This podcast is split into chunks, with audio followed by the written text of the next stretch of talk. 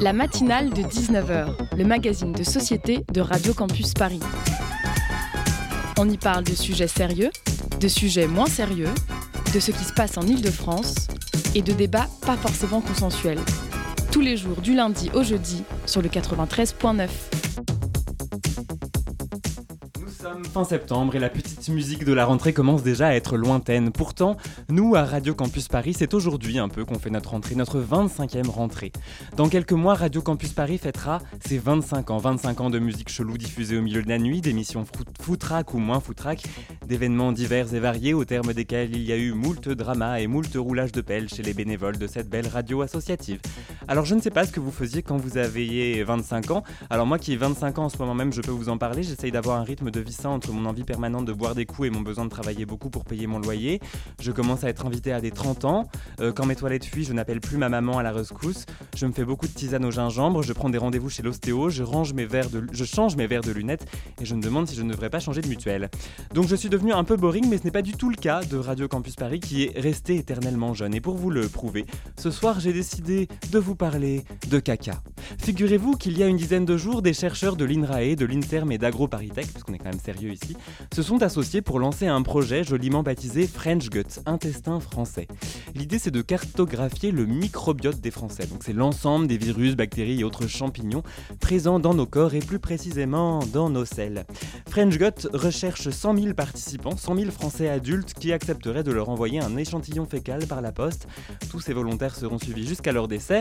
Le but faire avancer la recherche sur les maladies chroniques comme le diabète, la maladie de Crohn et même celle d'Alzheimer. Donc voilà, pour faire avancer la science, vous pouvez vous inscrire sur le site de French Gut, french-guts.skezi.eu et envoyer un bel étron par la poste. Bonsoir, bienvenue, c'est Radio Campus Paris.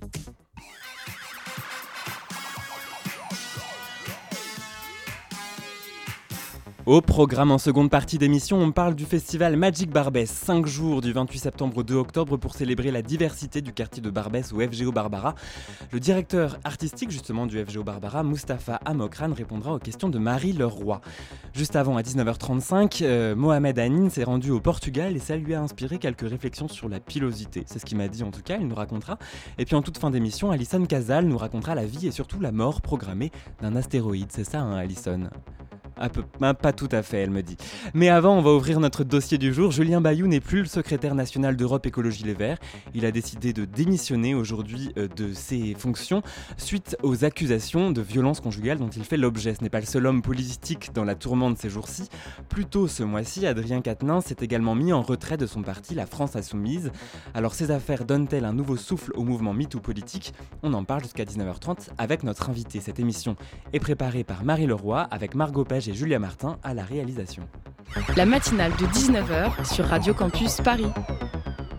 Bayou, Adrien Quatennens, en quelques jours, ces figures centrales d'Europe Écologie Les Verts et de la France Insoumise ont dû se mettre en retrait de leurs fonctions au sein de leur parti sur fond d'affaires de violences sexistes et sexuelles. Mi-septembre, le canard enchaîné révélait en effet qu'Adrien Quatennens était visé par une main courante déposée par son épouse, avec qui il est en instance de divorce. Il est accusé de violence conjugale et moins de 48 heures après, la députée de Paris Sandrine Rousseau prend la parole sur ce qui n'est pas encore alors tout à fait l'affaire Bayou. En juillet, l'ex-compagne de celui-ci avait saisi la cellule sur les violences faites aux femmes d'Europe Écologie Les Verts.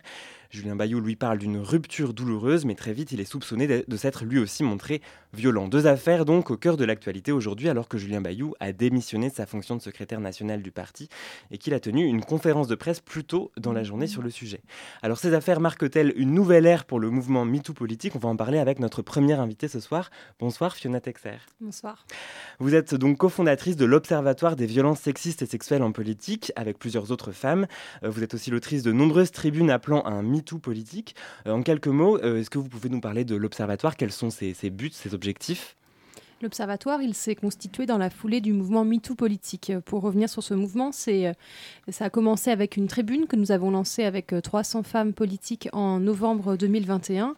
Et à l'époque, nous, étions en amont de l'élection présidentielle et des élections législatives. Et à cette époque, nous demandions à ce que les partis politiques s'engagent à ne pas euh, investir d'hommes mis en cause pour des faits de violence sexistes ou sexuelles aux prochaines élections. les partis de gauche s'y étaient engagés à l'époque.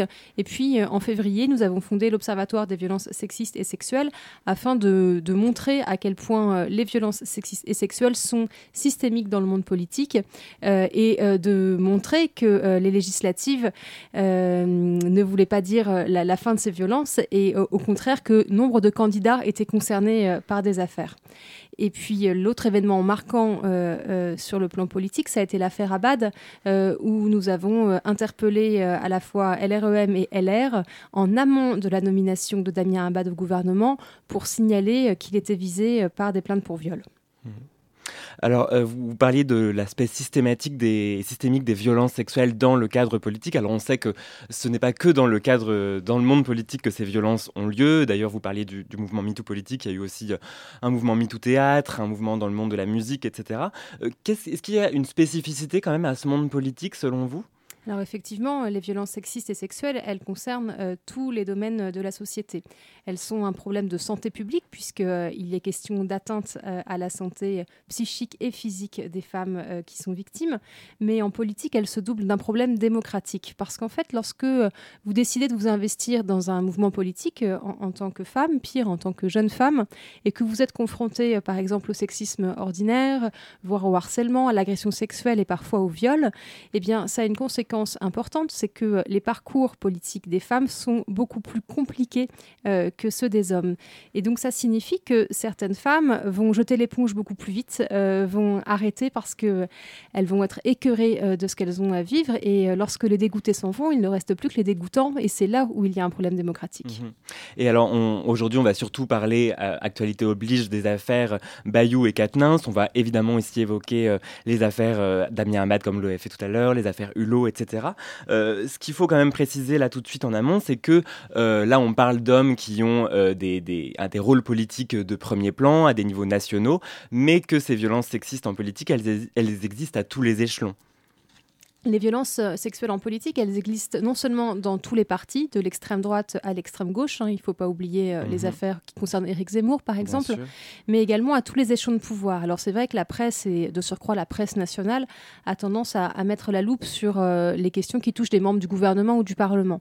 Mais c'est un problème qui existe aussi au niveau des exécutifs locaux, des conseils régionaux, des conseils départementaux, des conseils municipaux, et c'est parfois encore plus dur au niveau local, puisque il n'y a pas ce contre-pouvoir médiatique qui parfois euh, euh, permet aux victimes d'être entendues. Euh, lorsque vous êtes victime d'un maire d'une petite commune et que vous êtes adjointe au maire et qu'il vous retire ça, votre délégation et qu'il il vous, vous critique publiquement au conseil municipal, vous pouvez vous sentir très démuni par rapport aux femmes qui, à Paris, parfois bénéficient un petit peu davantage d'un réseau d'entraide. Mhm. alors je le disais, donc en, 48 heures, deux personnalités haut placées dans leur parti ont dû se mettre en retrait. Euh, des affaires très différentes sur le fond. je l'ai dit, on va, on va y revenir. Est-ce que, je vous pose la question dès maintenant, et puis on, va peut-être y revenir en fin d'interview, est-ce que ça amorce quelque chose de nouveau dans la sphère politique? Est-ce que c'est la fin de l'impunité? Soyons fous seulement. Euh, je crois que ça, hum, déjà, ça permet de, faire une forme de bilan. Nous, au mois de novembre 2021, lorsqu'on demandait aux partis politiques de s'engager à cesser de promouvoir des hommes mis en cause pour violence et qu'ils s'engageaient sur ce point-là, on voit qu'un an plus tard, euh, les paroles et les actes ne sont pas euh, cohérents. et donc, on, voit aussi, donc les engagements n'ont pas été tenus et qu'il y a des efforts à faire en interne des partis pour tenir ces engagements-là, sans quoi, et on en revient à la question du du, problème démocratique, sans quoi euh, les militantes euh, qui font campagne au sein de ces partis-là euh, vivent une forme d'écœurement et de désespérance on est encore très loin de la fin de l'impunité, puisque pour arriver à la fin de l'impunité, il faudrait qu'il y ait un prix élevé qui soit fort, en fait, pour dissuader de commettre ces violences. Et à l'heure actuelle, le prix à payer est relativement faible. si vous prenez les affaires qui ont émaillé la classe politique depuis une douzaine d'années. Euh, il y a eu DSK, il y a eu Georges Autron, il y a eu Beaupin, il y a eu Hulot, il y a eu Darmanin, il y a eu Abad, il y a eu Coquerel, etc. Enfin, la liste est extrêmement longue. Et euh, qui est allé en prison? Hmm. Georges Autron, pour euh, des faits de viol en réunion. Il y a passé à peine 13 mois, au bout de 10 ans de procédure. Est-ce que c'est dissuasif euh, mmh. quand on voit que c'est un cas aussi isolé? Voilà, donc la réponse euh, à la fin de l'impunité, euh, si on l'entend comme une réponse judiciaire, on voit qu'on en est très très loin. Mmh. Oui, en fait, presque le pire qui puisse arriver aujourd'hui, c'est peut-être un effet sur la réputation. Enfin, vous parlez de DSK, c'est peut-être le plus emblématique et c'est évidemment très insuffisant. Et, encore, euh, DSK, moi je me souviens que euh, en 2012-2013, euh, il n'était pas mm. encore mal vu de se rendre à des fêtes où il était invité lorsqu'on était de gauche, qu'il était encore entendu comme expert sur la finance internationale dans des commissions d'enquête parlementaires. Euh, et puis encore aujourd'hui, je veux dire, il conseille Netflix, euh, il a une boîte de, qui fonctionne extrêmement bien, une boîte de conseil qui fonctionne très, très bien. Il, a, il est dans un riad euh, au Maroc et il doit ne pas avoir de problème d'argent puisqu'il a été cité dans les Panama Papers. Est-ce qu'on appelle ça une déchéance sociale? Je crois qu'elle ferait envie à beaucoup de monde. Euh, ce qui est intéressant, notamment dans le cas de Julien Bayou, c'est qu'on ne connaît pas tout à fait euh, les faits. Euh, c'est le parti lui-même qui a enquêté en interne, qui a saisi sa commission contre les, violences sexistes et sexuelles. Qu'est-ce que vous pensez, vous, de cette, communication assez millimétrée, en tout cas jusque-là on voit que tout le monde tâtonne et c'est un exemple de plus de la, prudence dont il faut faire preuve lorsqu'on parle de, ce type d'affaires ça révèle en fait la, difficulté qu'il y a à faire fonctionner les cellules d'écoute. Les cellules d'écoute, elles, elles, sont salutaires. Elles ont été euh, euh, pour les partis qui en sont dotés, c'est-à-dire les partis de gauche euh, créés euh, souvent dans l'urgence, dans l'urgence d'une affaire. C'est assez récent d'ailleurs, j'ai l'impression. Hein. AELV, ça a été créé dans le sillage de l'affaire Baupin, pour des raisons évidentes. et ce sont des cellules qui fonctionnent avec les moyens qu'on veut bien leur donner, c'est-à-dire le plus souvent avec des bénévoles qui font un travail qui est très difficile, puisque être le réceptacle de récits de violence, c'est quelque chose qui est compliqué à faire. Et c'est d'autant plus compliqué aussi qu'ils le font dans un contexte qui est celui du parti politique et donc euh, où il y a des enjeux euh, relationnels, des enjeux euh, d'amitié ou à minima de proximité politique, intellectuelle, etc. Et donc la, difficulté aussi, c'est que ces cellules, elles sont là généralement pour émettre des avis ou des recommandations et qu'ensuite c'est au parti politique de suivre ces recommandations ou parfois de les enterrer un petit peu. Hein. ça, ça, ça, peut aussi arriver. Donc c'est un travail qui est difficile et qui est souvent très critique puisque la question de son articulation avec le travail de la justice euh, est euh, souvent remise en cause. Et en fait, euh, l'idéal serait d'articuler les deux, puisque ces cellules, elles sont utiles dans les parties où elles existent, elles envoient un signal fort, c'est qu'il y a un lieu où la parole des femmes est écoutée. Et ça, c'est salutaire. si on prend le cas de, de LR, qui n'en voit pas l'utilité, ou de l'extrême droite, qui et je cite les mots de Sébastien Chenu, dit qu'on n'est pas SOS Amitié, que ça sert à mmh. rien, donc euh, en, filigrane, bon, on, voit que c'est quand même mieux d'avoir un endroit où on écoute la parole des femmes. Après, euh, la, deuxième étape, ce serait comment ça s'articule euh, avec un parcours judiciaire quand c'est le souhait de la victime. Mmh. et puis la question que ça pose aussi, c'est est-ce qu'il n'y a pas un risque de d'enterrer plus ou moins ces affaires? Parce que certes, il peut y avoir des conséquences en interne. Alors, on, l'a fait tout à l'heure, on peut douter aussi de justement est-ce que ça va assez loin en termes de conséquences? Mais en même temps, si on pense à l'affaire Tahabouaf, donc qui était ce candidat, euh, la France Insoumise, euh, au législatif, qui a justement été écarté de cette candidature quelques temps avant euh, sur fond de violences sexuelles. Au début, le narratif qui nous avait été servi, c'est le parti veut le protéger parce qu'il est, et il était effectivement cible d'attaques racistes, mais on a découvert un peu après, grâce notamment à des témoignages, à des enquêtes journalistiques, que c'était aussi des questions de violences sexuelles.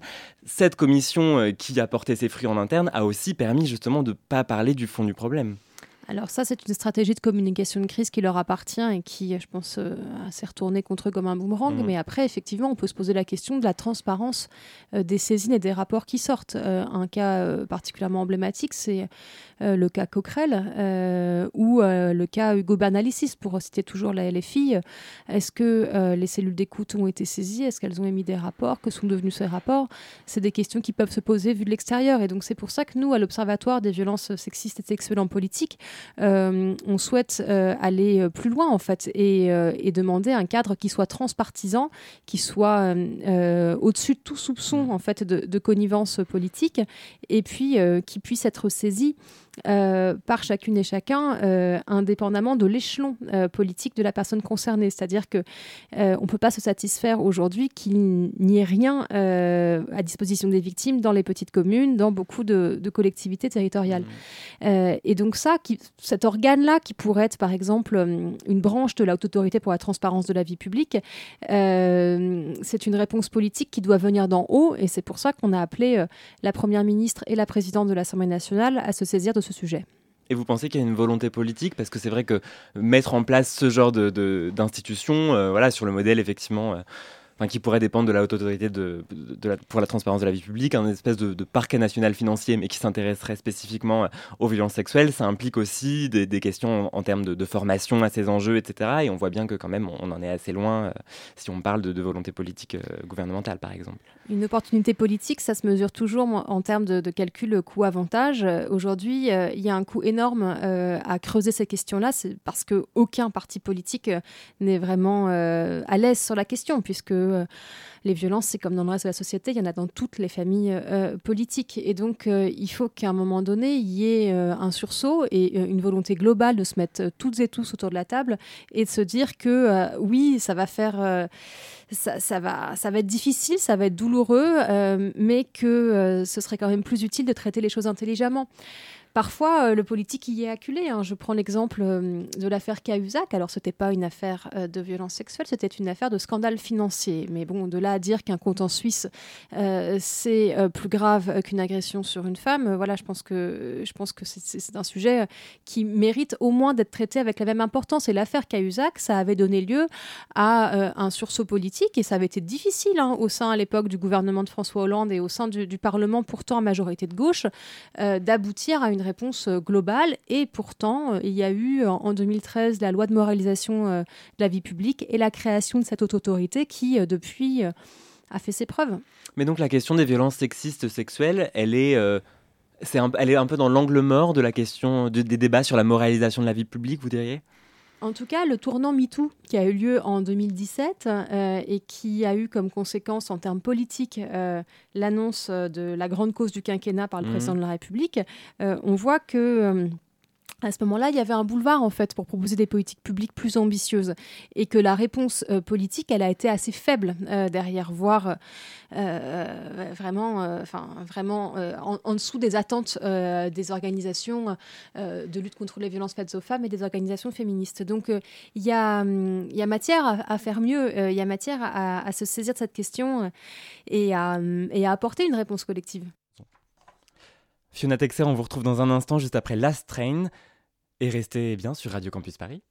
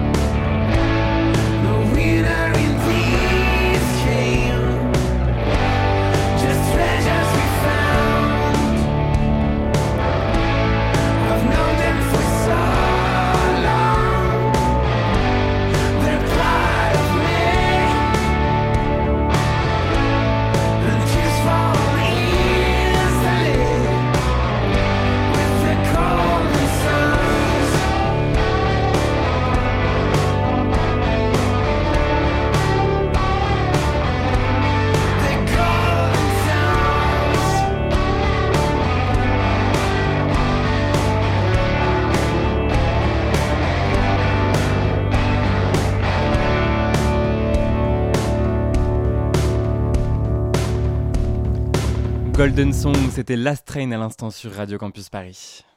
La matinale de 19h sur Radio Campus Paris. Et nous, sommes toujours avec, nous sommes toujours avec Fiona Texer, pardon, bon, j'ai vraiment sursauté, cofondatrice de l'Observatoire des violences sexistes et sexuelles en politique, alors que l'ex-secrétaire national de ELV et l'ex-coordinateur de la France Insoumise se sont mis en retrait de leurs fonctions sur fond d'affaires de violence. Fiona Texer, dans des affaires similaires, c'est toujours la présomption d'innocence qui est mise en avant. On l'a vu avec euh, les cas des anciens ministres des Solidarités Damien Abad et celui de l'Intérieur Gérald Darmanin. On leur répond quoi à ceux qui parlent de présomption d'innocence? Bah, on leur répond de lire le, code pénal déjà, parce que euh, la présomption d'innocence, c'est une notion qui ne s'applique qu'en droit pénal, c'est-à-dire qu'elle euh, ne peut être invoquée que lorsqu'il y a euh, une plainte au pénal. En l'occurrence, là, dans le cas qui nous intéresse, qui est le cas d'Adrien Quatennens, il a lui-même reconnu les faits et il n'y a pas de plainte au pénal. Donc la présomption d'innocence ne s'applique euh, pas du tout. Euh, dans le cas Bayou, il n'y a pas non plus à ce stade euh, de, plainte au pénal. Donc il faut savoir la manier pour ce qu'elle est. ensuite, la justice, évidemment, est une institution à laquelle nous sommes toutes et tous extrêmement attachés. Mmh.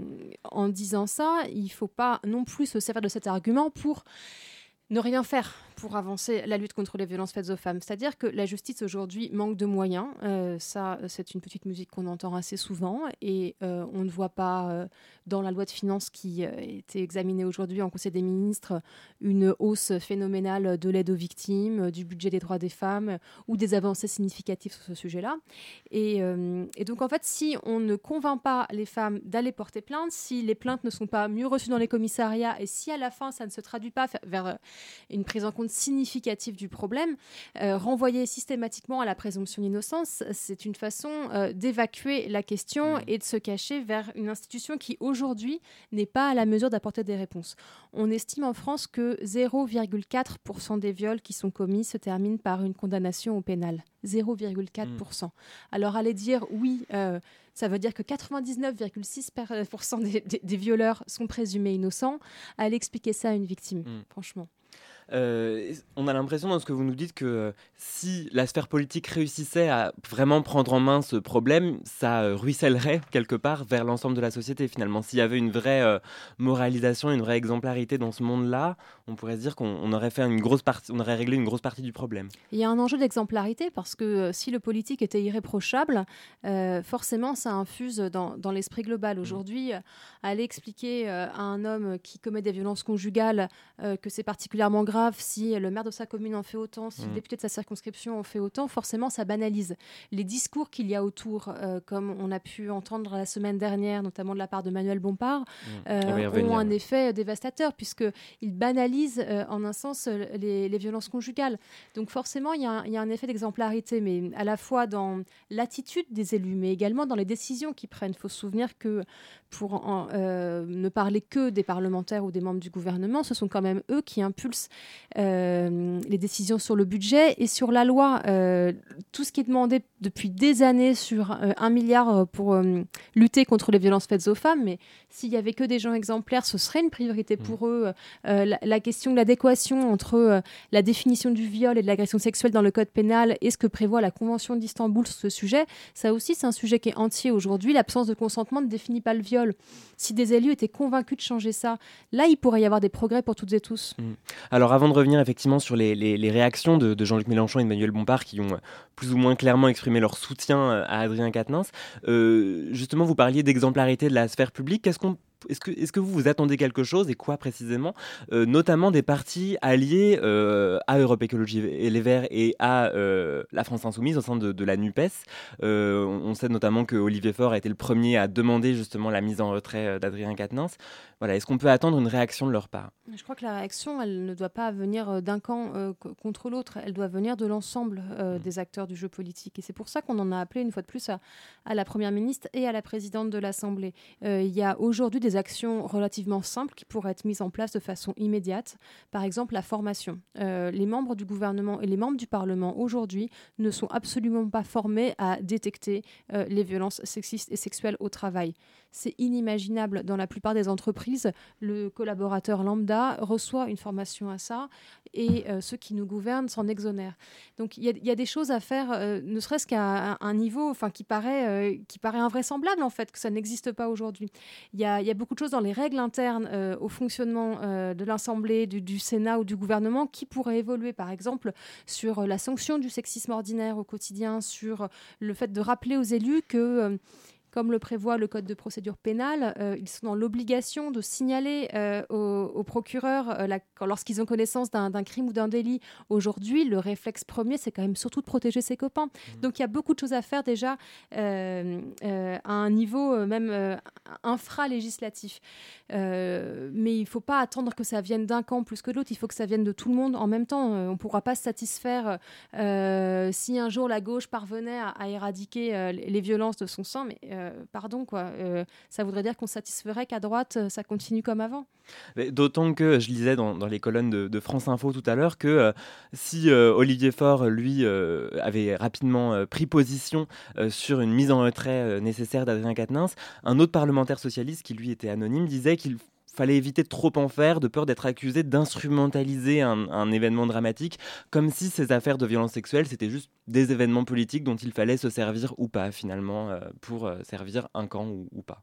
La rhétorique de la cabale, la rhétorique du complot, c'est un grand classique euh, dans les violences sexistes et sexuelles en politique.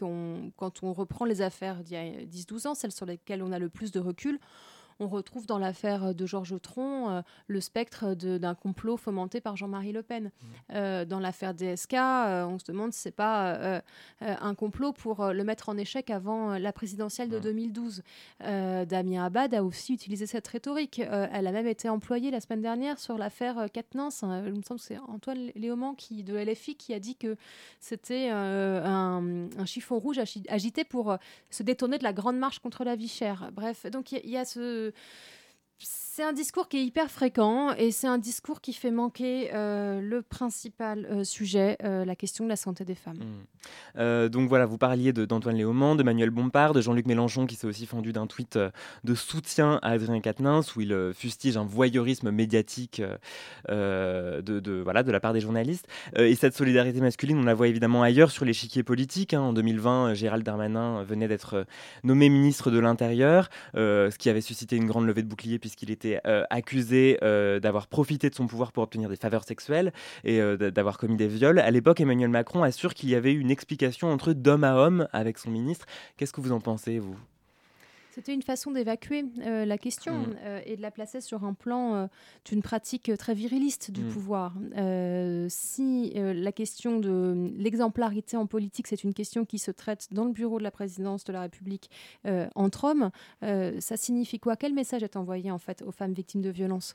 Les propos du président de la République sur ce sujet-là ont une constante, c'est le mépris de la parole des femmes. Lorsque les victimes de Nicolas Hulot ou les victimes de Patrick d'avoir ont parlé. Il a mis en garde contre une société de l'inquisition. Euh, mais, mais, de quoi on parle? Enfin, C'est euh, renvoyer la responsabilité des accusations sur les victimes et faire peser tout euh, le poids euh, des procédures sur les victimes, euh, c'est en aucun cas aider les victimes. Mm. Et alors quand ça ne retombe pas sur les victimes, ça retombe quand même sur d'autres femmes. En tout cas, c'est l'impression que j'avais en, préparant tout à l'heure, puisque à la, à la rentrée, Éric Coquerel de la France Insoumise était donc lui aussi accusé par plusieurs femmes de harcèlement sexuel, de tentative d'agression. Et on avait à l'époque reproché à Sandrine Rousseau de ne pas être aussi véhémente à l'égard d'hommes politiques de gauche accusés de viol que contre des personnalités plus classées à droite comme Damien Abad, un peu plus tôt dans l'année. Ça retombe toujours sur les femmes en fait, quoi. C'est la double peine. Euh, alors, on a l'impression quand même que depuis les, choses ont, changé. On parlait de Damien Abad, justement, donc un temps ministre des Solidarités. Lui, euh, il a été écarté à la faveur d'un remaniement ministériel. On avait lu dans la presse qu'Elisabeth Borne, qui venait d'être nommée euh, à Matignon, voulait un petit peu se débarrasser de lui. En tout cas, est-ce que, voilà, dans au moins la démission d'Abad, vous voyez des signaux positifs, Fiona Texer? Damien Abad, aujourd'hui, euh, il est député mhm. et il est membre du groupe majoritaire du groupe Renaissance. C'est-à-dire qu'aujourd'hui, il représente euh, euh, les 65 millions de citoyennes et de citoyens français en tant que membre du Parlement. Est-ce que j'y vois là un signal positif, sachant qu'il a été nommé ministre alors que l'exécutif était déjà au courant des plaintes et des signalements pour viol et qu'il a été réélu en connaissance de cause Je ne vois pas comment on pourrait se réjouir de cette question-là. Mhm. Est-ce que la nomination d'Elisabeth Borne à Matignon, elle est susceptible, selon vous, de faire changer les choses? Eh ben, ce sera à elle de le prouver. Nous, on mm. l'a interpellé, on a tendu la main, on a euh, euh, fait des propositions euh, de politique publique à mettre en œuvre, on a travaillé sur des pistes juridiques intéressantes qu'on lui a transmises et c'est à elle de nous recontacter. Mm. pour finir, parlons très rapidement d'En Marche, de Renaissance, puisqu'on vient de le faire à l'instant. En 2016, c'est un parti qui a été aussi élu sur une promesse de renouveler totalement le, champ politique en affichant des valeurs résolument, résolument progressistes, qui était au pouvoir quand MeToo est arrivé, donc qui a traversé un peu tout ce chamboulement. Est-ce que c'est un parti qui est encore audible sur les sujets de, de violence sexuelle selon vous? Je ne sais pas s'il l'a jamais été. Hmm. Parce que quand MeToo est arrivé, euh, la première réaction, euh, qui était celle de Bruno Le Maire, euh, qui était déjà ministre de l'économie et des finances à l'époque, a été de dire qu'en aucun cas, lui ne se livrerait à la délation s'il avait connaissance qu'un de ses collègues se comportait mal avec les femmes. C'est-à-dire qu'il s'exonérait même de son obligation de signaler au procureur les, les délits ou les crimes dont il pourrait avoir connaissance. on l'a redit, les propos du président de la République ont, toujours été euh, euh, plus que, que limites euh, sur ces questions-là. le bilan de Balenciaga, qui a à maintes reprises assuré Nicolas Hulot et Gérald Darmanin euh, de, son soutien, euh, va dans le même sens. Euh, la nomination de Damien Abad et, a été encore un, signal supplémentaire. Donc je doute que, que Renaissance ait jamais été à la pointe de cette question-là, en tout cas pas sur la question des violences sexistes et sexuelles en politique. Merci beaucoup Fiona Texer. Donc je rappelle que vous êtes cofondatrice de l'Observatoire des violences sexistes et sexuelles en politique. Merci.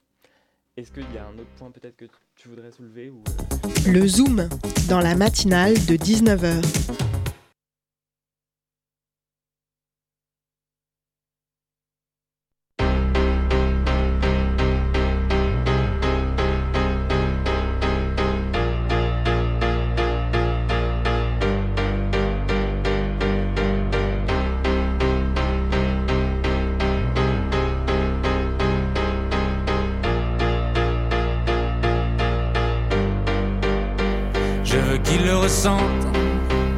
Je le garde prisonnier chez moi. Les prochains mois seront moches et on va les passer ensemble. Ah, je suis trop malheureux sans elle. Et je veux qu'il le ressente. Je veux le voir, le voir, et j'irai jusqu'à en avoir le pull taché de sang. Jusqu'à la bave et les sanglots. Je parlerai comme un Italien avec les mains, et j'aurai enfin plus aucun secret à dire. Sculpture au marteau, peinture au couteau. Je me suis jamais senti autant créatif. Demain j'irai graver mon deuil sur sa peau. Et ma balance affichera 10 kilos de moins. Increvable colère, je suis pas désolé, il est mort le soleil. Mon Dieu, qu'elle me manque. Tout s'éteint des crescendo. Ma terre s'arrêtera bientôt, et c'est la faute de quelqu'un d'autre. Oh mon Dieu, quel manque. Tout s'éteint des crescendo. Bientôt plus rien à perdre, je vais m'occuper de ce quelqu'un d'autre. Oh, je veux qu'il le ressente. Je recherche le bruit comme une drogue. Dans le silence, ma mémoire joue les pires mélodies. J'essaye d'éjecter le disque. Oh mais ça repart et mes molaires font des étincelles. Je déraillais la seule qui pourrait m'aider, c'est elle. Quelle ironie. Ah ouais, quelle ironie. Ok, si je suis resté à fixer les aiguilles jusqu'à la fin de la nuit, c'était pas pour voir si l'horloge marchait. Plus je m'interviewe, moins je sais qui je suis. Juste cette fille-là, c'est tout ce que je demande. Je ne saurais que faire du reste du monde.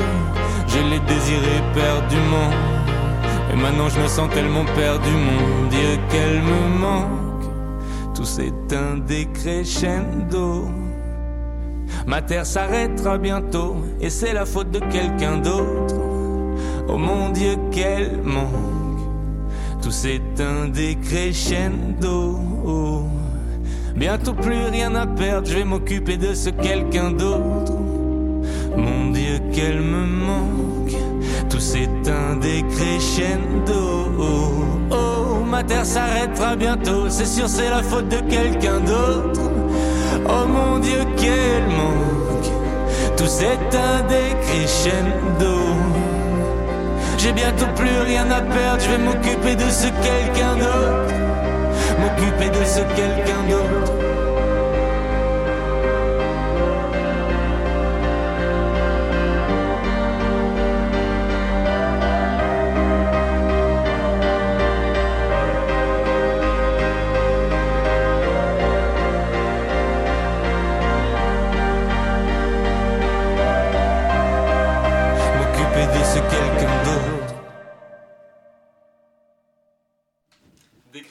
C'était un extrait du nouvel album de L'Homme Pâle, Mauvais Ordre. La matinale de 19h, le magazine de société de Radio Campus Paris. 19h37 sur Radio Campus Paris, vous écoutez toujours la matinale de 19h et Mohamed Anine vient nous rejoindre. Bonsoir Mohamed. Bonsoir, Colin. Alors je lis le lancement que tu m'as donné, je le précise parce que d'un seul coup ça va être bizarre la manière dont je veux parler. Alors l'esprit portugais, détente du slip et superboc, femme à moustache, verdure et vague, yalla La conquête du Portugal est en marche, Mohamed. Eh oui, dernièrement, j'ai passé 5 jours de vacances au Portugal, pays de la pilosité, pilosité bien Pilosité. développée, comme tout le monde le pense fortement ici, n'est-ce pas Alors j'ai Oui. vu des femmes euh, à moustache, si si vraiment, prêtes à faire le ménage. Et oui, bien sûr, balai à brosse à la main, monsieur propre, parfum cannelle, s'il vous plaît. Oui, il existe qu'au Portugal le parfum cannelle. Alors parlons de l'admirable nature verdoyante, petite ruelle, mur orné d'azulé rose, les fameux carreaux de faïence bien sûr, propreté, une atmosphère détendue du slip. Je dirais même que la campagne et les entours a une revanche sur la ville, notamment sur les deux villes qui se trouvent, euh, les- les deux villes d'Albufeira et Tavera. Ça se trouve dans le sud du Portugal, dans la région de l'Algarve, qui veut dire tout simplement euh, l'ouest en arabe. Ah, c'est ça, ces arabes, ils sont partout dans les campagnes. Zut, désolé, Oula. je viens de mettre ma marabouté par Marine Le Pen. Voilà. Donc il y a une sorte de détente du string de nos amis moustachus, nos amis portugais. Ce qui m'a frappé là-bas, il y a moins de jeunes qui traînent dans la rue, mais plutôt de personnes âgées assises tranquillement sur des bancs publics, dans des petits cafés. Et oui, ils ont encore des cafés, eux, en train de se siroter la fameuse bière Superboc. À noter que l'apéro de midi commence dès 11h du matin et l'apéro du soir commence dès 17h30. Donc, euh, je lance un appel solennel à notre Pokémon national. Désolé, euh, monsieur Darmanin, le ministre de l'Intérieur, ça va bien se passer. C'est une phrase code, lui seul, lui seul comprendra.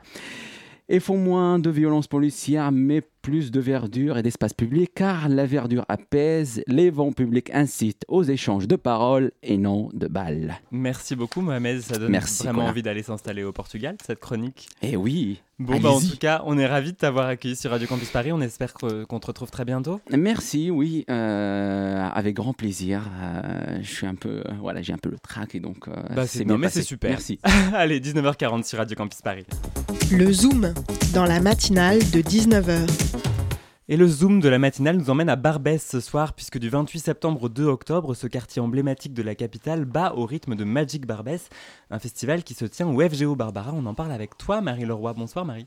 Bonsoir, oui, Magic Barbès, c'est un festival euh, qui a lieu dans deux jours et c'est, je cite, euh, mettre à l'honneur un quartier qui se fait l'écho et le berceau de deux siècles de lutte, d'engagement culturel et d'expression artistique. Et pour en parler, nous appelons Mustapha Mokran, autrement appelé Mousse, son nom d'artiste. Vous êtes depuis 2019 le directeur artistique de FGO Barbara, le lieu qui accueillera le festival Magic Barbès du 28 septembre au 2 octobre. Bonsoir. Je ne sais pas si vous m'entendez. Si. Vous m'entendez Oui, je Ouais. vous entends. Moi, Alors. Au programme de la danse, de la musique, des discussions, de la photographie, comment ça s'annonce le festival euh, à deux jours du lancement de cette nouvelle édition? Alors, euh, le festival, en réalité, ne se passe pas seulement à FGO Barbara, parce que le principe de ce festival, c'est un festival collaboratif, puisqu'il y a aussi d'autres acteurs du quartier qui participent à la programmation. Donc, il y a différents lieux sur le quartier qui proposent toute forme de, de, de, de- soirées ou de moments partagés, euh, bien sûr de la musique. euh, Ça, c'est la spécialité de FGO Barbara, mais il y a aussi des projections, des repas partagés, des temps d'échange, du théâtre. euh, voilà, donc c'est ça s'annonce surtout dans l'idée de se retrouver. Tout au long de l'année, on est sur des collaborations en tant qu'acteurs culturels et actrices sur, sur ce quartier si riche, quoi, si, si, proposant, je veux dire, en termes d'expression. Et là, Magic Barbès, pour nous, c'est l'idée de se retrouver, de porter ensemble cette vitrine un peu magique que, que nous évoque ce, ce, territoire. Quoi. Justement, magique. Donc, Barbès, c'est écrit sur le site Barbès est social, Barbès est engagé, Barbès est magique. Euh, qu'est-ce, qui vous, qu'est-ce qui, selon vous, rend Barbès si spécial? D'abord parce que c'est un laboratoire, c'est un quartier populaire qui, bien sûr, euh, porte, des, porte des problématiques euh, inhérentes à notre société moderne, qui sont que, que, personne ne nie. La réalité, c'est que c'est une loupe un peu de, toutes ces situations qui peuvent être problématiques, mais il porte aussi une formidable richesse des rencontres du monde entier en réalité, et de cette, de cette idée que le populaire porte aussi, euh, en, tant qu'alternative, quelque part porte aussi, la, on l'espère, la norme de demain. Quelles seront les nouveautés cette année, Mousse? Cette année, en termes de nouveautés, euh, je dirais qu'on a, on a voulu essayer de, comme, comme, la thématique, chaque année il y a une thématique, l'année dernière c'était les héritières, euh, au travers d'un hommage à Sheikh une grande artiste euh, qui a créé le, qui a inventé le rail et qui a vécu sur le quartier de la Goudor. Donc c'est une façon de rendre, euh, de, mettre en, avant les, les, femmes artistes et les femmes aussi productrices ou, ou qui ou peintres ou autres, quoi, artistes en général. Et cette année, la particularité, c'est Social Club. On est quand même dans l'après l'après Covid et dans un quartier comme celui-là, qui a concentré un petit peu euh, certain nombre de, situations euh, d'urgence, euh, la solidarité s'est exprimée de manière très très forte. Donc je dirais que la particularité de cette année, c'est que on, on s'est toutes et tous retrouvés après cette période si particulière pour essayer ben, de, de, créer des espaces un petit peu de, sérénité, j'ai envie de dire, ou de, ou de réconfort, puisque le réconfort est nécessaire, euh, mais aussi de divertissement, euh, euh, de dialogue, et, puis voilà, essayer de valoriser les dynamiques qui sont tellement présentes dans, dans Barbès. Donc valoriser les dynamiques, est-ce que vous pouvez nous parler de cette programmation justement, comment vous avez fait pour les valoriser ces dynamiques?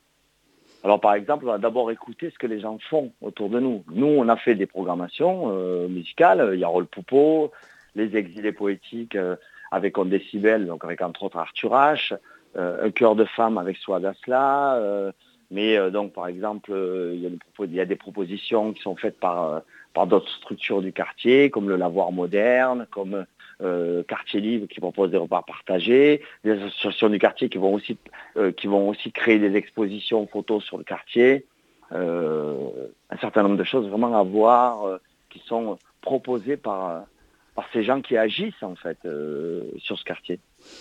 Donc beaucoup d'activités seront gratuites. Il y a Cœur de Femmes qui sera une déambulation le 28 septembre. Il y a, une, il y a des expositions de photographie, des discussions sur l'écologie, la démocratie, euh, les, enfin, la musique, ou même il y a encore aussi des massages aussi qui sont réalisés par une professionnelle, donc au prix de 5 euros. Comment c'est possible La question du bien-être. Oui, voilà, la question du bien-être, pardon. Mm. Comment c'est possible de proposer des activités gratuites ou à des prix très accessibles quand on organise un festival de ce genre? Alors d'abord, FGO Barbara a une mission de service public. Euh, c'est c'est la réalité de ce type de lieu culturel qui n'aurait aucune possibilité de survivre sans l'argent public. Euh, sans euh, cette volonté politique euh, de mettre en place des politiques culturelles en direction, en, particulier sur ce type de quartier, en direction des gens qui y vivent et qui n'ont pas forcément accès directement à, ce type de, de, ou d'expressions. Donc ça, c'est ce qui rend les choses possibles, c'est de répondre aussi à cette idée qu'on se fait de notre démocratie quelque part et du rôle de la culture dans la démocratie, c'est-à-dire de pouvoir permettre les expressions, pour l'interroger, enfin, j'ai un petit peu écouté votre débat juste avant, euh, pour interroger cette démocratie qui en a quand même bien besoin. Mhm. Donc euh, c'est cette réalité un petit peu de, ben, de mission de service public. Moi j'aime bien cette idée en fait euh, que c'est ma culture politique en tout cas, et c'est ma culture en tant qu'artiste. Je suis aussi le, chanteur du groupe Zebda. on a fait des projets motivés, on a fait plein de, plein de choses dans ce sens-là. On a toujours réfléchi dans notre expression artistique à quelle est la place de la, de l'art dans tout ça. Euh, comment euh, on nourrit notre capacité à y croire, euh, comment on peut, malgré cette adversité qui est si énorme, comment peut-on y croire encore, encore Je dirais, moi, ma conviction, et c'est pour ça que je suis très heureux d'être sur ce quartier qui, nous le démontre, puisqu'on est quand même, est quand même dans une situation d'urgence dans ce type de quartier en particulier. Il hein. faut dire ce qui est, c'est-à-dire que la réalité, c'est que c'est un quartier qui qui se retrouve avec euh, des problématiques géopolitiques nées à 10 000 km en bas de chez eux. Les gens qui y vivent, c'est ça, c'est la réalité de, de, Barbès aussi. Et donc du coup, euh, du coup ben, c'est un peu la vision de, cette mission de service public qui, me parle le plus. Et c'est comme ça qu'on arrive à, à, développer cette idée de, gratuité. Après, il y a le quartier. Ce quartier, il a deux siècles. On fait aussi une visite guidée des lieux d'engagement et des lieux de lutte sur le quartier. Les deux siècles, ça commence avec la commune la lutte euh, pour une, société démocratique plus juste, enfin comme ça, cet idéal d'égalité euh, auquel on, aspire toutes et tous, il me semble. Euh, je parle de nous là, en ce moment. je pense que ce quartier a apporté les combats qui nous ont permis d'essayer de nous en approcher. Donc pour revenir là-dessus, il y a le photographe qui s'appelle donc Sebos, je ne sais pas si je le prononce bien, qui va exposer euh, pendant le festival Magic Barbès et il explique s'intéresser aux marginaux, aux marginaux des sociétés et déconstruire euh, ces stéréotypes, pardon, ces stéréotypes à travers son travail. Il a réalisé un long travail sur Barbès. donc c'est ça, Magic Barbès, c'est de déconstruire les stéréotypes? C'est déconstruire les stéréotypes, euh, tout à fait, tout à fait. Ça fait partie du rôle euh, d'expression culturelle, euh, de déconstruire les stéréotypes, de lui donner toute la complexité qu'elle mérite, que, mérite ce type de quartier. Et ensuite, ensuite c'est aussi de, de, décoloniser les esprits un petit peu aussi, c'est-à-dire de sortir de, quelque chose qui ferait que qu'on ne peut pas s'envoler, vivre dans ce quartier, s'envoler vers ailleurs et y revenir. Donc ça, c'est une réalité qui se fait toute seule. Les gens qui ont grandi dans ce quartier, souvent, peuvent en sortir, partir ailleurs, vivre des choses extraordinaires et revenir au quartier parce qu'il est porteur d'une grande chaleur, convivialité et beaucoup d'empathie. Donc euh, s'il s'agit euh, entre autres de déconstruire les stéréotypes, il s'adresse à qui alors ce festival? Ce festival s'adresse bien sûr à, le festival s'adresse à tous les publics, euh, tous les publics qui pourraient être intéressés par la proposition culturelle, donc en dehors du quartier, évidemment, en dehors du reste de, Paris, enfin en tout cas de, ceux qui peuvent y venir facilement, et, aux habitants du quartier aussi, bien sûr, sur l'idée que ce type de lieu culturel, là je parle de Végio Barbara, et, euh, leur appartient aussi, ils ont la possibilité d'y accéder, il y a des ateliers proposés, il y a des lieux de répétition, des lieux de danse, c'est un véritable centre culturel, Végio Barbara finalement, et puis, euh, et puis aussi les acteurs et actrices culturels qui tout au long de l'année se démènent pour, euh, survivre et faire, et faire une proposition riche. Alors moi, je voulais revenir sur quelque chose qui se passe le vendredi 30 septembre. Il y a les conversations Dialna. C'est un espace de discussion entre personnes racisées, principalement d'Afrique du Nord, femmes ou personnes non binaires. Et donc cette euh, discussion, elle amènera des sujets, des questionnements sur le fait euh, d'être une personne queer, racisée et s'exposer sur scène. Donc je cite ce qui est écrit sur le site. La scène peut être un endroit safe, contrairement à la société. Donc c'est une question qui se pose. Est-ce que c'est justement ce que vous voulez en faire euh, de Magic Barbès, un endroit safe pour, tout, pour répondre à tous ces questionnements? Ça, je crois que ça fait partie des grandes évolutions de ces dernières années. Il y a tous ces mouvements féministes modernes. Euh, c'est qu'on a toutes et tous à cœur de, créer ces conditions-là de, safe pour les personnes, euh, pour, toutes les personnes finalement, euh, et, dans toutes les situations. Ce qui est intéressant avec ce, type de, conversation d'Ialna, c'est justement que, que, le débat, d'abord, ait une valeur culturelle. Le débat, c'est pas qu'un truc d'intello, c'est pas qu'un truc qui serait, qui s'adresserait qu'à des gens instruits. Il y a une valeur culturelle dans l'idée du dialogue et de l'échange et les gens concernés. En fait, c'est ça le propos de Magic Barbès. Vous m'amenez sur cette voie, je vous en remercie. Le propos de Magic Barbès, c'est de dire, nous sommes toutes et tous les experts de nos propres vies. Les experts ne sont pas à BFM TV, ne sont pas sur CNews, les experts sont, ceux qui la vivent.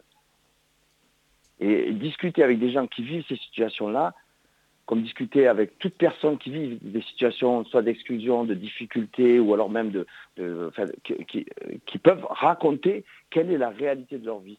C'est cette idée d'expertise en tant qu'artiste, en tout cas pour ma part, qui me parle énormément.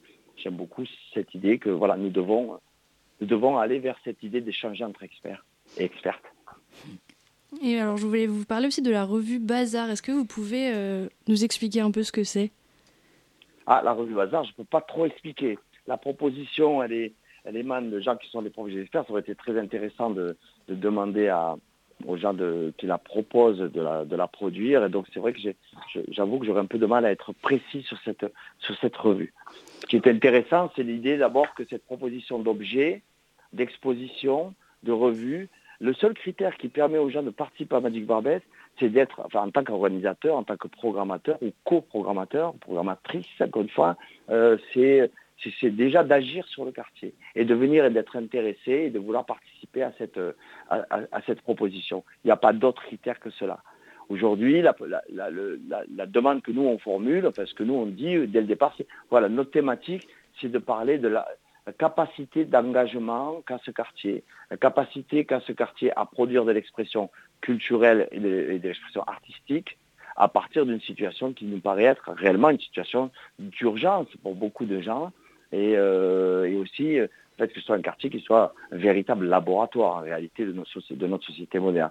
Donc du coup, euh, du coup ben, bazar pour moi c'est assez significatif comme terme et c'est important qu'il y, y, ait des revues des expos, euh, enfin toutes les formes d'expression possibles. Je voulais revenir sur la revue Bazar parce que j'ai vu qu'il y avait une sorte d'appel euh, à collaboration pour que les, gens proposent des œuvres. Euh, donc c'était jusqu'au 10 septembre qu'on pouvait envoyer nos œuvres. Et donc après, si j'ai bien compris, ce sera exposé pendant, pendant le festival. Et donc ça a donné quoi, si vous savez, du coup, cet appel à collaboration? Ah, j'ai pas, j'ai pas, euh, j'ai pas la réponse à, cette question. D'accord. J'ai pas, pas, la réponse à cette question. Très bien. je, ne sais, je ne sais pas encore combien de gens ont participé. Il y a toujours eu, euh, par exemple, sur le festival euh, Magic Barbès, puisque c'est la, c'est, la deuxième édition, et, nous, dans nos rôles, ça, c'est, la, c'est notre quatrième édition. Il y a toujours eu des, comment dire, des, des, narrations de toutes les formes, c'est-à-dire des, des, traces produites en dessin, en peinture, en photo, en vidéo, en son. Ça aussi, ça nous paraît très important. Créer des moments comme Magic Barbet, c'est aussi se donner la possibilité de, de, de, de, créer ce qu'on ce que, ce appelle de nos voeux, ce, que, ce qui me paraît très important, c'est ce que j'appelle le récit inclusif. Encore notre inclusivité, si vous voyez ce que je veux dire. Mais euh, le récit inclusif, c'est celui qui raconte l'histoire de tout le monde.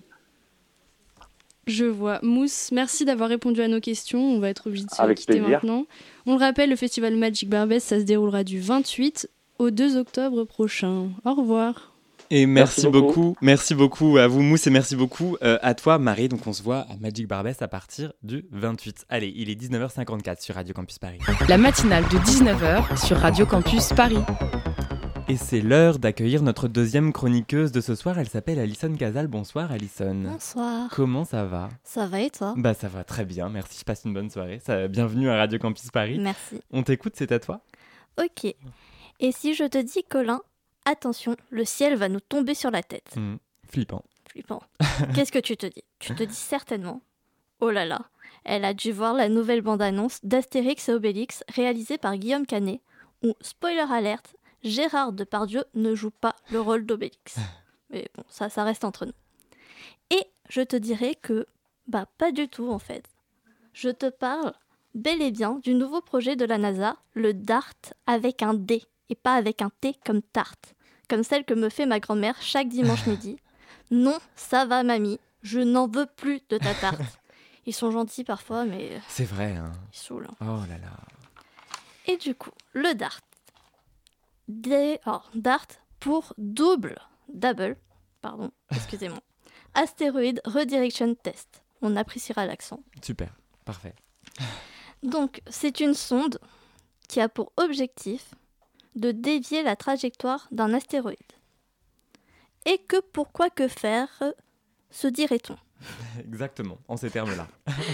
eh bien, pour parer à l'éventualité d'une attaque céleste de type astéroïdal, donc Concrètement, on vient de dépenser 329,5 millions de dollars US, ce qui, si je puis me permettre, représente une somme astronomique, mhm. dans l'éventualité que peut-être un jour un astéroïde décide de venir se cracher sur la Terre. Et ça fait quand même un peu cher la partie de pétanque. un petit peu.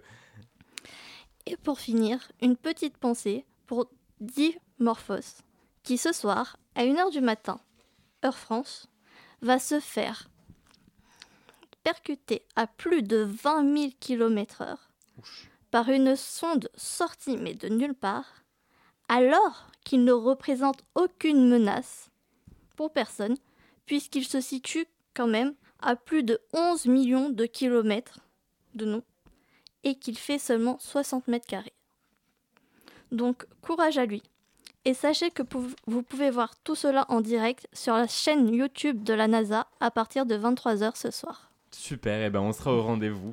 Bah, merci. Merci beaucoup Alison. Donc encore bienvenue à Radio Campus Paris. On essaye qu'on va on espère te revoir très vite sur les ondes de RCP en tout on cas. verra. sur le 93.9. Allez, avant de refermer cette matinale, on jette un coup d'œil au programme des prochains jours euh, de la matinale avec la nouvelle coordinatrice de cette émission. C'est toi, Marie C'est moi la nouvelle coordinatrice, en effet. Contente de cette première émission de la saison? Bah plutôt, oui. Hein, finalement, Alors, on va, on va rappeler en tout cas aux nouvelles auditorices de Radio Campus Paris que la matinale de 19h, donc c'est le rendez-vous d'actualité de Radio Campus Paris. C'est donc tous les soirs Du lundi au jeudi. à 19h. tout Exactement. simplement, avec euh, tous les soirs donc un grand entretien et puis un zoom avec une initiative locale, un festival, un artiste, une artiste, et des chroniques et des reportages réalisés par les bénévoles. Quel est le programme pour la semaine qui vient, Marie? Eh bien, demain, euh, il y aura le porte-parole d'Attaque France qui viendra nous parler du blocage de l'aéroport du Bourget. Et ensuite, euh, on parlera d'un appel au pro- à projet organisé par la mairie de Paris. Donc, on recevra Amélie Akpa, Akpa, pardon, qui est responsable du pôle des dispositifs jeunes. Eh ben super, donc c'est à écouter tous les soirs jusqu'à 19h. Peut-être un message à faire passer aux bénévoles euh, de Radio Campus Paris.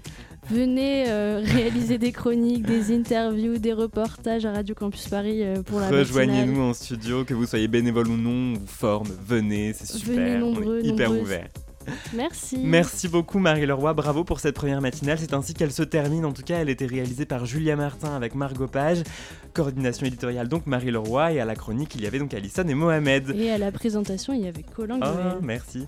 Le programme ce soir sur Radio Campus Paris, toutes les musiques du monde sont dans Proxima et Station. Thomas et Alex- et Alexandra vous font embarquer dans un nouveau voyage musical à partir de 21h. Et puis juste avant à 20h, retrouvez Thibaut et toute l'équipe de scène ouverte avec au programme de cette émission sur les arts vivants une adaptation théâtrale et musicale de L'écume des jours. Bonne soirée sur Radio Campus Paris.